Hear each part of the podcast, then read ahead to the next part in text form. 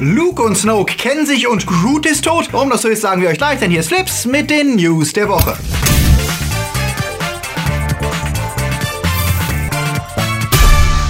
Themen der Woche. Was entdeckt Ralph im Internet? Die grausame Wahrheit über Groot. Luke in Guardians. Warum die Tricks von Black Panther mies aussehen. Infinity Wars kommt früher und Ärger um Metal Gear Solid. Flips wird im März unterstützt von unseren Flips Guardians Dominik Richter, Silko Pillasch, Luca Kamens, Sepp Kerschbaumer, Akoya, der Recke vom Well, Anja Scholz, Orno Dreipolz, Daniel Schuh, Marc-André Schreiber, JFK Faker, Patrick Schmidt, der Dwarslöper, Two Barts One Cup, T-Unity und Kati Uzumaki. Und hier sind unsere Junior Guardians bei denen wir uns ebenfalls herzlich bedanken möchten für ihren Support. Der Kampf um den Medienmarkt geht weiter und allmählich wird klar, dass Disney nicht nur von Netflix Gegenwind bekommt. Diese Woche berichtete die New York Times, dass der US-Kabelriese Comcast versucht, Sky zu übernehmen. Der Pay-TV-Sender gehört zum Teil ja schon dem Fox-Konzern, der ja kurz davor steht, von Disney übernommen zu werden. Fox hatte gehofft, noch vor der Übernahme ihrerseits die noch fehlenden Anteile von Sky zu übernehmen, womit dann auch Sky Teil von Disney würde. Doch nachdem Comcast jetzt das Gebot von Fox überboten hat, sind wieder alle Möglichkeiten offen offen und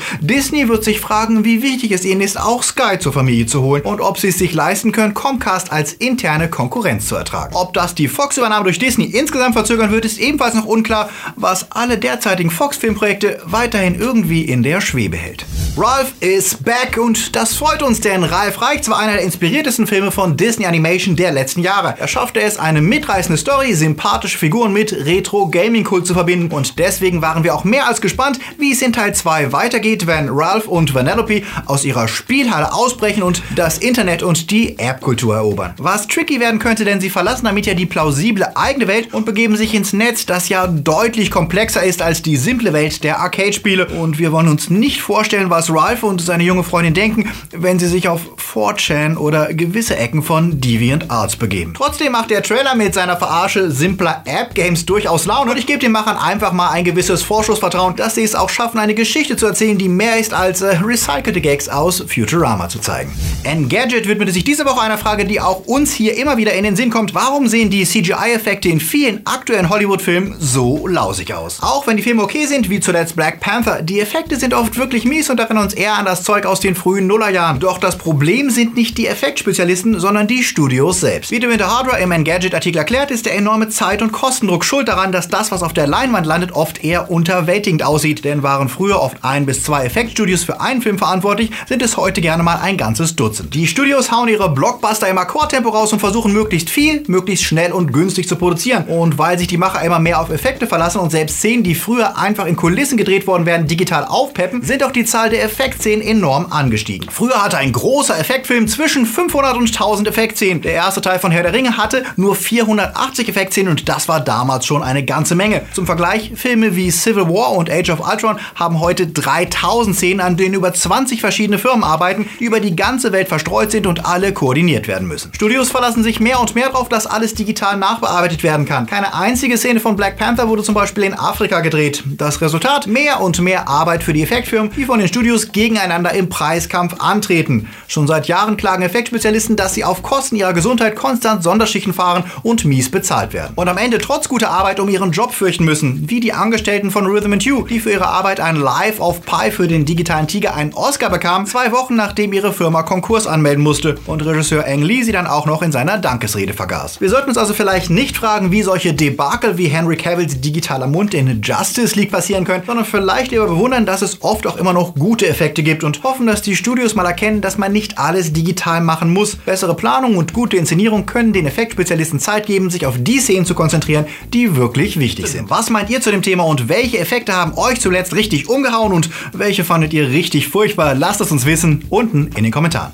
Wir nähern uns dem Superhelden-Frühjahr und das wurde zumindest in den USA gerade noch mal etwas durchgerüttelt, denn Marvel zog den Start von Avengers Infinity War um eine Woche vor. Damit startet der Film jetzt am 27. April und nicht mehr am May the 4th, wobei wir uns ja schon immer gefragt haben, warum ein MCU-Film am Star Wars-Tag starten sollte. Solo, A Star Wars Story startet weiterhin am 25. Mai. Vielleicht wollte Marvel einfach mehr Abstand zu Deadpool 2, der ja schon am 17. Mai startet. Und in Deutschland ändert sich nichts. Wir bekommen Infinity War weiterhin einen Tag Tag vor den Amis zu sehen. Ebenfalls diese Woche enthüllte Disney ihre anvisierten Starttermine. 26 Filme bis ins Jahr 2022. Darin sind nicht nur die Marvel- und Star Wars-Franchises enthalten und die Live-Action-Remakes ihrer Klassiker wie König der Löwen und Aladdin, sondern tatsächlich auch neue Serien wie Kenneth Branaghs Adaption der Artemis Fowl-Reihe, auf die ich als Fan der Bücher sehr, sehr gespannt bin. Für Marvel ist die Verschiebung von Infinity War, die sie in einem witzigen Dialog mit Robert Downey Jr. auf Twitter enthüllten, sicher ein guter Move. Nur die Filme, die schon vorher ihren Start auf dem 27. April hatten,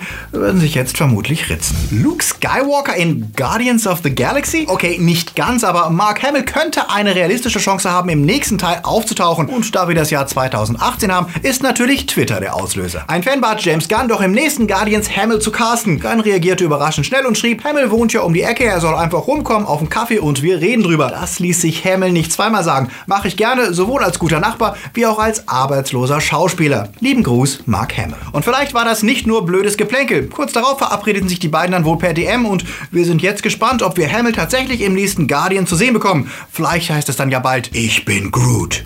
Groot Skywalker. Apropos Groot, Groot ist tot. Und nein, das ist kein Fake oder Clickbait, sondern wurde mal eben nebenbei von Regisseur James Gunn bestätigt. Auslöser war ein simples Twitter-Posting einer Moderatorin von Entertainment Tonight, die ein Bild teilte, auf dem die Frage gestellt wurde, wen würdest du retten? Baby Groot oder einen Pork. James Gunn antwortete prompt Groot, weil er ein denkendes Wesen ist und kein Tier. Und als jemand anmerkte, dass man Groot ja einfach wieder nachwachsen lassen könnte, wie wir im Film gesehen hatten, meinte Gunn nur, der erste Groot ist tot. Baby Groot ist sein Sohn. Und Twitter flippte aus und beschuldigte ihn nachträglich, die Fakten zu verändern, so wie es J.K. Rowling bei Harry Potter gemacht habe. Ganz Antwort, das ist Canon as fuck und es ist im Film. Womit er recht hat, wenn man es aus dem Blickwinkel sieht. Nur hatten die meisten Leute es damals wohl völlig anders interpretiert. Aber tatsächlich erklärt es, warum Baby Groot nicht alle Erinnerungen von Groot hat und vieles neu lernen muss. Und alle, die es bisher nicht wussten, müssen sich der Realität stellen. Groot ist tot. Und nur einen scheint das kalt zu lassen. Regisseur Ryan Johnson antwortete auf die Frage, wen er retten würde, mit über Grutspähen geröstete Porks. Ich bin der Schlimmste. Autsch. Und wir schauen da mal bange in die Zukunft, welcher Guardian dann wohl in Teil 3 sterben wird. Immerhin hat James Gunn schon angedeutet, dass den Film nicht alle überleben werden. Serien Star Wars. Yes, endlich darf ich das auch mal sagen, denn diese Woche war es tatsächlich eine Star Wars Serie, die die Galaxis auf den Kopf stellte. Rebels geht ins Finale und hat nochmal ordentlich Stoff für Diskussion gesorgt, denn in den Folgen Wolves and a Door und A World Between Worlds entdeckt Ezra Bridger in einem Jedi-Tempel auf Lothal ein Portal, das Eingriffe in die Zeit ermöglicht. Und das passiert dann auch, denn er verhindert, dass Ahsoka Tano von Darth Vader getötet wird. Fans erinnern sich, dass wir eigentlich davon ausgingen, dass sie in Staffel 2 starb, als sie Ezra und Yaros die Flucht ermöglichte. Jetzt wurde sie also gerettet, aber was viel wichtiger ist, Star Wars Rebels ist Kanon, was bedeutet, dass in Star Wars jetzt offiziell Eingriffe in die Zeit möglich sind, was viele Ereignisse aus der Vergangenheit und Zukunft in Frage stellt und tatsächlich eine Tür öffnen lässt, um alles zu verändern. Auch wenn die Macher vorsichtig waren und das Portal am Ende der Folge verschütten ließen, sie haben jetzt diese Möglichkeit geschaffen. Zeitreisen existiert im Star Wars Universum und wir können sicher sein, dass die Autoren, die jetzt an den kommenden Filmen sitzen, sich diese Gelegenheit wohl kaum entgehen lassen dürfen. Und vielleicht hätten Anhänger der Snoke-Theorien ja hier einen Hoffnungsschimmer, wie es mit ihrem Lieblingsbösewicht doch noch weitergehen könnte. Ja, und wenn wir gerade bei Snoke sind, auch der offizielle Star Wars Roman zu Last Jedi gibt uns wohl mehr, als es der Film tat. Denn er soll erzählen, wie Snoke und der jüngere Luke Skywalker einst aufeinander trafen, als Luke auf der Suche nach alten Jedi-Überlieferungen war. Unklar ist, ob sie sich persönlich trafen oder per Macht-Connection. Aber der Roman wird wohl erklären, wie stark Snoke wirklich war. So mächtig, dass er seine Existenz sogar vor dem Imperator geheim hielt und so heimlich aus den Trümmern des Imperiums die First Order aufbauen konnte. Genug Futter also für Fantheorien und Spekulationen. Was wirklich rauskommt, wissen wir aber erst, wenn das Buch nächste Woche erscheint.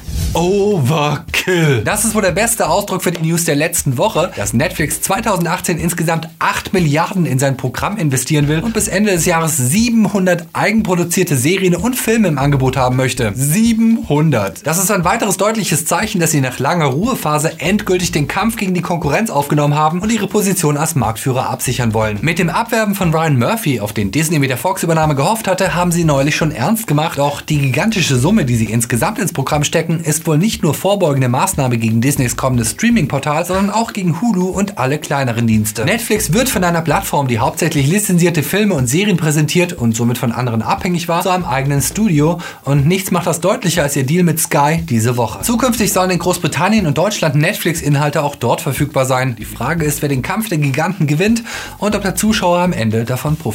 Schon jetzt ist es oft schwierig, zwei Leute zu finden, die dieselbe Serie gucken, einfach weil es so wahnsinnig viel Auswahl gibt. Ich habe ja schon bei meiner Blu-ray-Auswahl oft das Problem, dass ich 30 Minuten davor stehe und mich nicht entscheiden kann. Beim Rumbrausen auf Netflix und Amazon genauso.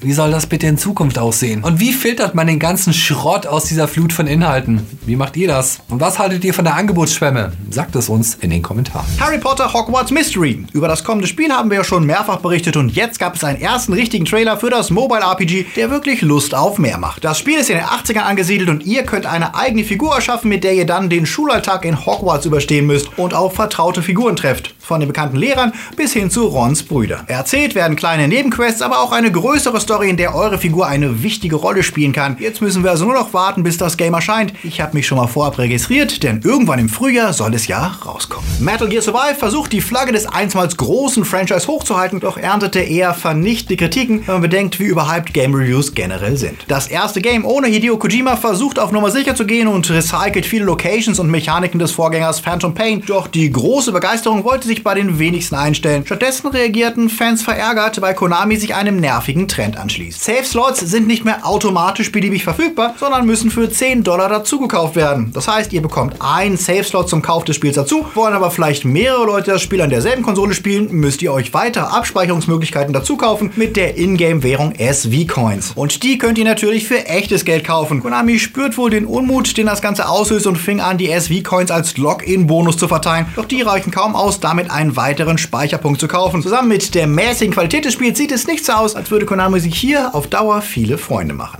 Eigentlich sollte man ja meinen, müsste jeder glücklich sein, wenn eines der angesehensten Spiele der Welt zu einem Hollywood-Blockbuster werden soll. Doch Naughty Dogs Neil Druckmann, einer der Macher des legendären The Last of Us, sieht das anders. Er hat zwar das Drehbuch für die Adaption geschrieben, doch wie er auf der DICE Convention gegenüber Regisseur Dan Trachtenberg erzählte, wäre er nicht böse, wenn aus dem Film nichts wird. Schon seit längerem ist bekannt, dass er mit den Produzenten zusammengerasselt ist über die Richtung, die das Projekt einschlägt. Und jetzt gab er zu, dass er eigentlich niemand anderen in den Rollen von Joel und Ellie sehen will. Die Dynamik, die sich durch das Spiel der beiden, so wie sie Nathan Drake und Ashley Johnson darstellen, ergibt es ziemlich einzigartig, wie wohl jeder bestätigt, der das Game je gezockt hat. Druckmann meint, man könnte sicher in dieser Welt Stories erzählen, aber eine direkte Adaption hält er eigentlich für keine gute Idee. Klingt plausibel. Und wenn wir uns anschauen, wie beschissen Game-Adaptionen meist sind, waren wir vielleicht wirklich besser, wenn Last of Us weiterhin nur in unseren Playstations spielt.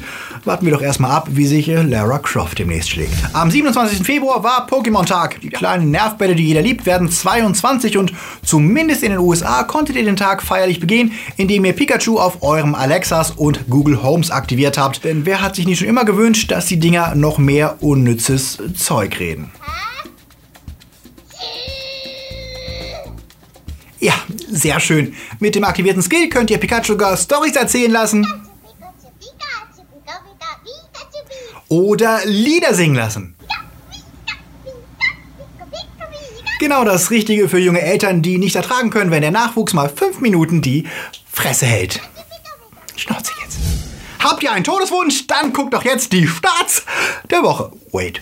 Welch bessere Zeit könnte es geben, einen Selbstjustizfilm zu starten, als direkt inmitten der größten Diskussion um Schusswaffenkontrolle und Amokläufe? Ja, Eli Roth hat ein Händchen dafür und wird vermutlich auch mit seinem Remake von Ein Mann sieht rot wieder ein paar Zuschauer finden, die das bejubeln. Leider hat er außer Blut und Sadismus nicht wirklich viel anzubieten und auch Bruce Willis war schon mal engagierter zu sehen in diesem Selbstjustizfilm, der dieselbe Story erzählt wie schon sieben Millionen andere davor. Frau erschossen, Tochter im Koma, Spießboger goes bang bang. Das wurde schon oft und oft besser inszeniert und konnte auch die Kritik nicht überzeugen mit durchschnittlich 3,5 Punkten. Viel Machglas erzählt die Story der jungen Marlene, gespielt von Fuck Goethe-Star Jella Hase. Nach einem tragischen Unglück macht sich die Stubenhockerin auf zu einem Roadtrip, nur mit ein paar Klamotten und ihrem viel Machglas. Was das ist, lernen wir im Verlauf des Films. Das Comedy-Drama ist das Debüt von Florian Ross und äh, mit dem waren wir schon mal zusammen in Südafrika. Der ist eigentlich ein ziemlich cooler Typ und deswegen sagen wir einfach, schaut euch den Film an. Lucky ist der letzte Film des grandiosen Harry Dean Stanton, der im vergangenen September gestorben ist. Eine melancholische Geschichte um Alter, Lebensfreude und Tod. Die Dramakomödie über einen kauzigen atheistischen 90-Jährigen in einem abgelegenen Wüstenkaff lebt von seinen skurrilen Ideen und Stantons eindrucksvoller Performance. Das fand auch die Kritik und die gibt Lucky im Schnitt knappe 8 Punkte.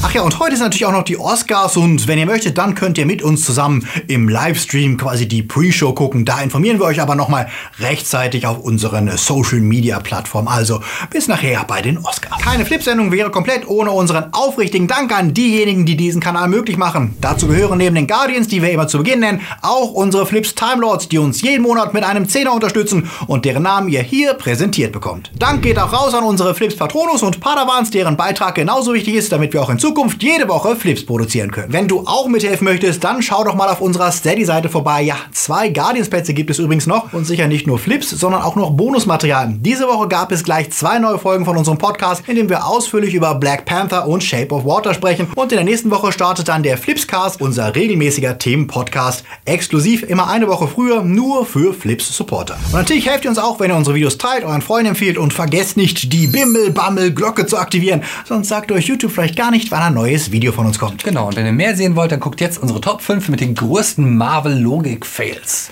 Ja, oder ihr schaut einfach nochmal die Flips News von nächster Woche. Wir sehen uns nachher bei den Oscars oder nächsten Sonntag wieder. Bis dahin, läuft.